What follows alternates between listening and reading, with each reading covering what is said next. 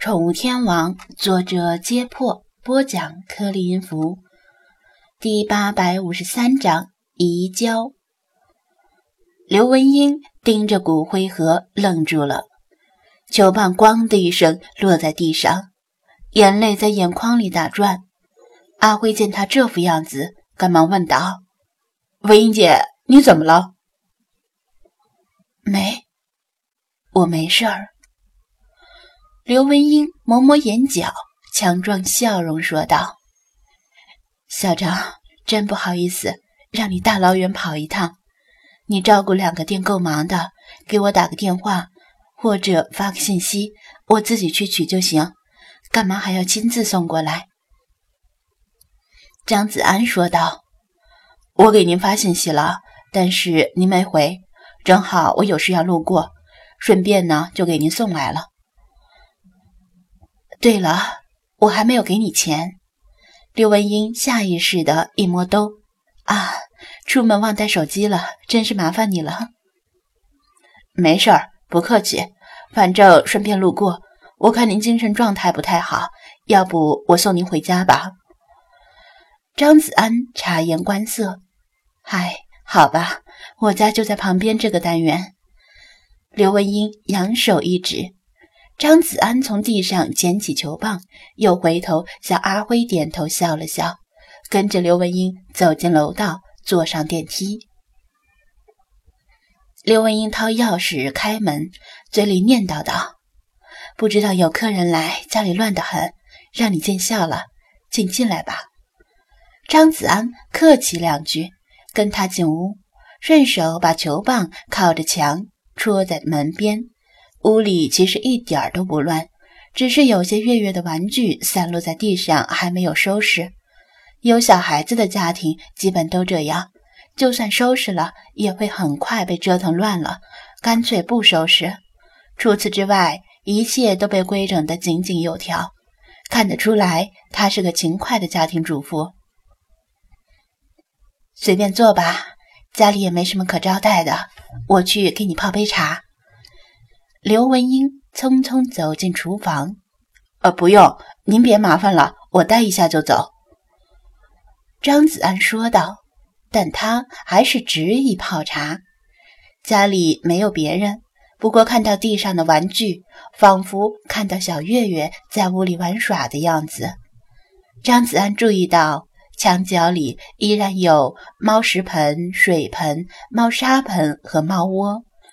刘文英仿佛一直没有真正的接受他的猫已经死去的事实。刘文英端着托盘和茶水走出来，托盘里还放着一袋儿童零食，带着惬意说道：“家里没准备什么东西，连水果都没有，喝些水，吃点零食吧。”说着，他的目光飘向张子安手里的骨灰盒，脸色变得更差了。张子安郑重地把骨灰盒以及火化文件递给他，他的手指微微颤抖，以抱猫的姿势抱着骨灰盒，呆呆地凝视着他。张子安默默地端起茶水，吹走漂浮的茶叶，抿了一口。半晌之后，刘文英缓缓地打开了骨灰盒，盒子里的骨灰并不多，只有薄薄的一层。猫的骨骼本来就不大，骨灰里有什么东西闪了一下，他用手指轻轻拨开上层的灰烬，里面露出了一只细细的项圈金属名牌闪烁着暗淡的光泽。看到项圈和名牌，他终于再也忍不住，将名牌紧紧地攥在手心里，抱着骨灰盒嚎啕痛哭，泪如雨下。张子安心中同情起孙小梦，这样的场面他一定见过太多。他没有去安慰刘文英，因为他很需要这么一场痛哭来发泄内心的悲伤，一直憋在心里会憋坏的。除了发泄情绪之外，刘文英也需要借助这场痛哭来认清他的猫已经死去的事实。生活总需要向前看。不能一直沉浸在回忆里。等到茶水由滚烫变得温热，他渐渐止住了哭泣。张子安把桌上的纸巾盒递给他，谢谢。他吸着鼻子说道：“让你看笑话了，一大把年纪还哭得稀里哗啦。”您说的哪里话？谁失去宠物都会难受的。张子安见他的情绪已经平复，便起身告辞。那您歇着吧，我先走了。等一下，我把钱给你，谢谢你帮我垫钱。刘文英把骨灰盒放在一边，手忙脚乱地拿起手机给张子安转账。张子安没有客气，等他转完账之后，问道：“小月月知道猫死了吗？”还不知道。他摇头叹息。我还不知道要怎么跟他说。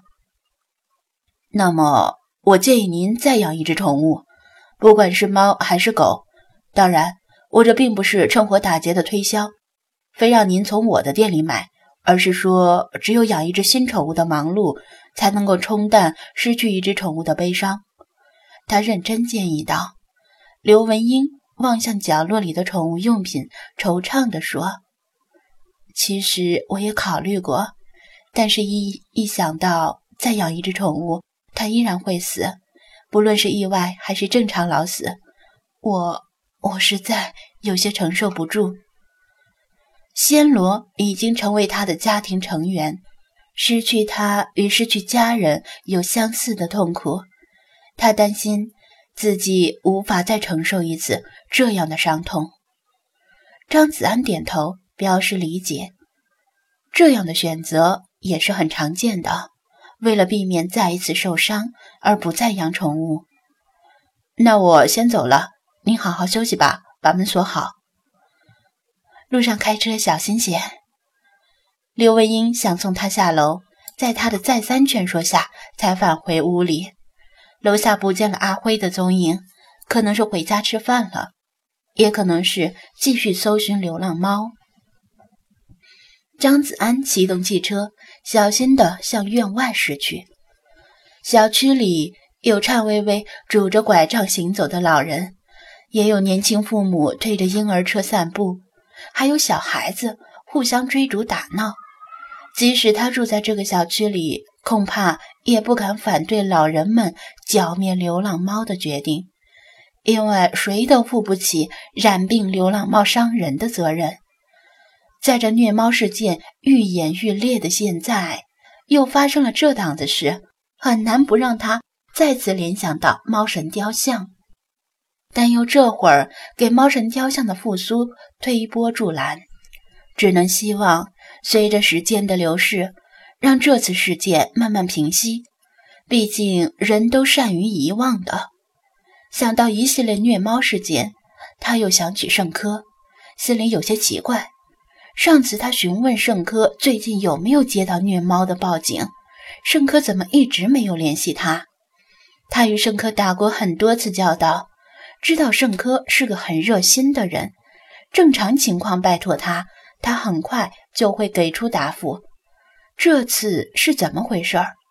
是因为有什么突发案件耽误了吗？倒也有可能。张子安打起精神。暂时不去考虑这些，看了一眼手机上的地址，向赵汉沟他们那个工厂的家属小区驶去。